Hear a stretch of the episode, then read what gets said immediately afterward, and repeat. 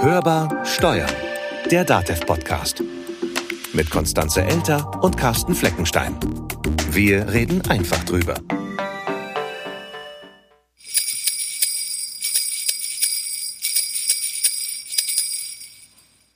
Heute ist der 11. Dezember und damit ist schon wieder eine Arbeitswoche in der Adventszeit vorbei. Und damit eben auch herzlich willkommen zum Hörbar Steuern Adventskalender. Ich mach mal ein weiteres Türchen auf. Na, was ist da? Die virtuelle Weihnachtsfeier. Cool. Dein Ernst? Ja, klar. In Corona-Zeiten und Lockdown oder Teil-Lockdown oder wie man das auch immer nennen mag, wie soll das sonst gehen? Statt irgendwo im Restaurant rumzusitzen und fürstlich zu feiern und zu schlemmen, wird's halt diesmal vielleicht klein und bescheiden. Das ist in diesen Zeiten vielleicht gar nicht mal so verkehrt. Ja, so ein bisschen nach dem Motto räumlich getrennt, aber doch vereint. Na gut, im Grunde genommen ist es ja vielleicht auch ganz praktisch, das jetzt online zu machen. Die Restaurants sind ja sonst schon Monate vorher ausgebucht und ist es vielleicht auch günstiger. Ich kann mir vorstellen, dass viele Unternehmen durch die Corona-Pandemie ja doch finanzielle Einbußen haben und wahrscheinlich ganz andere Probleme, als jetzt eine Weihnachtsfeier zu organisieren. Das ist wahrscheinlich deren letztes Problem. Aber gerade für die Restaurants ist es halt auch nicht so schön. Ne? Die müssen jetzt auf ihr Weihnachtsgeschäft verzichten. Und insgesamt ist dann die ganze Situation irgendwie so ein bisschen einsam. Also man sieht ja die Kollegen nicht, man sieht irgendwie niemanden, vielleicht nicht mal die Familie so richtig, fällt alles flach. Und dann bleibt halt so eine normale Weihnachtsfeier als Videokonferenz. Du kannst ja jetzt nicht die normale Weihnachtsfeier als Videokonferenz abfilmen, weil, hast ja gerade schon gesagt, die Leute können sich ja nicht treffen. Also muss es ja irgendwie anders machen. Und wir haben uns mal ein paar Gedanken gemacht, falls Sie noch was organisieren möchten für Ihre Mitarbeiterinnen und Mitarbeiter, worauf man so achten sollte. Also auf jeden Fall natürlich, dass man alle mit einbezieht. Zum Beispiel, indem man vorher schon mal Päckchen rumschickt und die dann gemeinsam am Tag der Feier auspackt. Oder man macht eben das so, dass man das Team in kleine Gruppen aufteilt oder die Abteilung und die bereiten dann irgendwas vor.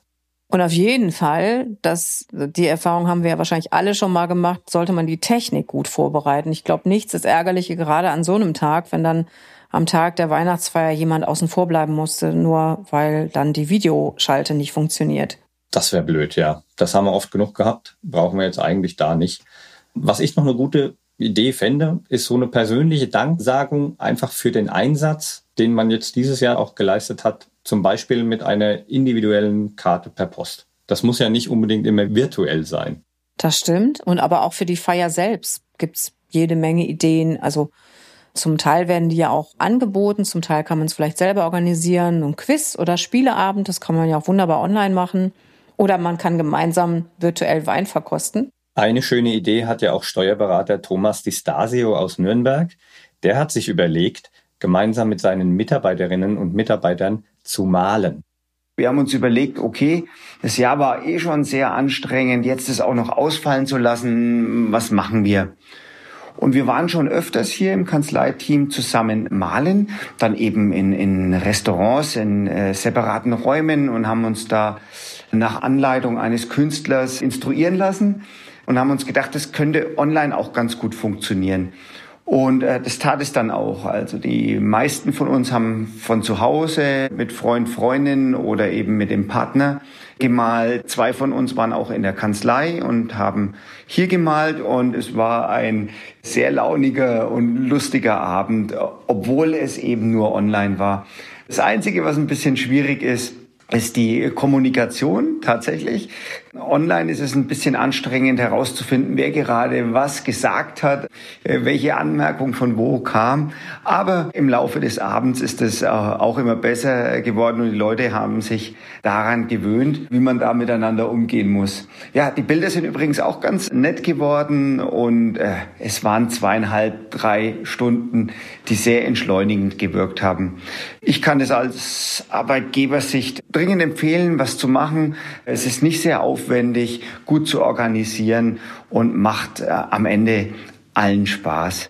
Wer es ein bisschen spannender haben will, der kann ja auch so ein Online-Krimi-Event buchen. Das gibt's ja auch. Und wer es eben nicht so spannend mag, der praktiziert Weihnachtswichteln vor dem Computer. Und was ja immer gerne genommen wird, ist gemeinsames Singen. Obwohl, ja gut, in Corona-Zeiten darf man das nicht, aber man ist dann ja nicht gemeinsam vor Ort dann darf man das vielleicht schon, was weiß ich, Online-Musikshow oder Karaoke, wobei das auch schon anstrengend sein kann. Mit zunehmendem Glühweingenuss dann vielleicht etwas lustiger. Aber gut, das ist nicht jedermanns Sache. Jedermanns Sache ist vielleicht auch nicht unbedingt überhaupt sowas zu organisieren. Aber das kann man ja alles machen lassen. Ne? Also weihnachtliche Team-Events sind ja durchaus buchbar. Da werden beispielsweise Gin-Tastings angeboten. Das geht auch bis 500 Personen. Also die Leute oder die, die Firmen, die Unternehmen, die lassen sich da teilweise schon viel einfallen.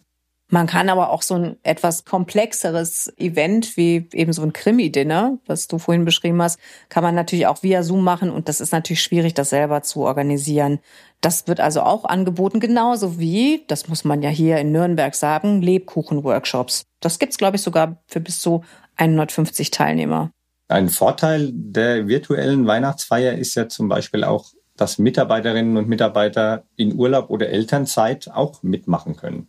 Und das muss ja auch nicht lange dauern. Also ein, zwei Stunden von der privaten Zeit, das geht schon. Ja, mehr sollte man dann vielleicht auch nicht machen, weil solche Veranstaltungen sind ja meistens abends und ich könnte mir vorstellen, wenn es dann noch zusätzlich zum Homeoffice oben drauf kommt, dass dann die Familie irgendwann auch mal sagt, so jetzt ist jetzt ist mal Schluss und jetzt ist mal gut mit Firma. Ja, mit Sicherheit. Was noch ganz wichtig ist, was für normale Weihnachtsfeiern gilt, ist das Thema Steuern. Da ist ja die normale Weihnachtsfeier eine Betriebsveranstaltung und zweimal im Jahr gibt es dafür ja den steuerlichen Freibetrag von 110 Euro pro Betriebsveranstaltung und pro Arbeitnehmer. Und bisher ist keine gegenteilige Auffassung der Finanzverwaltung bekannt, nach der das oder die Betriebsveranstaltung physisch gemeinsam am selben festen Ort abgehalten werden muss. Also auch bei virtuellen Weihnachtsfeiern daran denken, dass die grundsätzlichen Kriterien an eine Veranstaltung auf betrieblicher Ebene erfüllt sind, damit man auch den steuerlichen Freibetrag dafür bekommen kann. Genauso wie eventuell mitgeschickte Überraschungsgeschenke in die Berechnung mit einbezogen werden müssen. Daran auch denken. Alternative wäre dann zum Beispiel Gastronomiegutscheine zu besorgen. Da werden dann auch wiederum die kleinen lokalen Betriebe unterstützt. Finde ich auch eine gute Sache. Übrigens, wir haben im Team auch schon ein Päckchen bekommen. Die dürfen wir aber erst bei unserer virtuellen Weihnachtsfeier auspacken. Das gab es bei uns im Team auch, aber wir durften schon auspacken. Da kam per Post Plätzchen, Tee, Trinkschokolade und auch schon so ein kleiner Plan, wie diese Weihnachtsfeier ablaufen soll. Da sind Weihnachtsgeschichten geplant oder eine Weihnachtsgeschichte, ein Quiz und dann spricht man vielleicht auch einfach mal über Weihnachten, was man daran mag, was man vielleicht nicht mag und das macht man ja sonst auch nicht so unbedingt. Tja, und Sie? Wie machen Sie es? Wichtig auf jeden Fall, lassen Sie die Weihnachtsfeier nicht einfach ausfallen. Es ist doch wirklich schon viel zu viel ausgefallen dieses Jahr, oder? Eben. Das war Hörbar Steuern, der DATEV Podcast. Wenn es Ihnen gefallen hat, wie immer, abonnieren, teilen und weiterempfehlen, das freut uns. Und schreiben Sie uns doch einfach mal, wie Ihre Weihnachtsfeier dieses Jahr so abläuft, zum Beispiel per E-Mail an podcast.datev.de. Oder Sie sagen uns das eben mündlich über die Telefonnummer 0800 082 6782. Einfach eine Sprachnachricht hinterlassen. Die Telefonnummer finden Sie auch nochmal in den Notizen zur Folge. Und vielleicht haben Sie ja auch Fotos von Ihrer virtuellen Weihnachtsfeier gemacht. Dann würden wir uns freuen, wenn Sie das bei Instagram posten, at dateveg oder natürlich bei Facebook.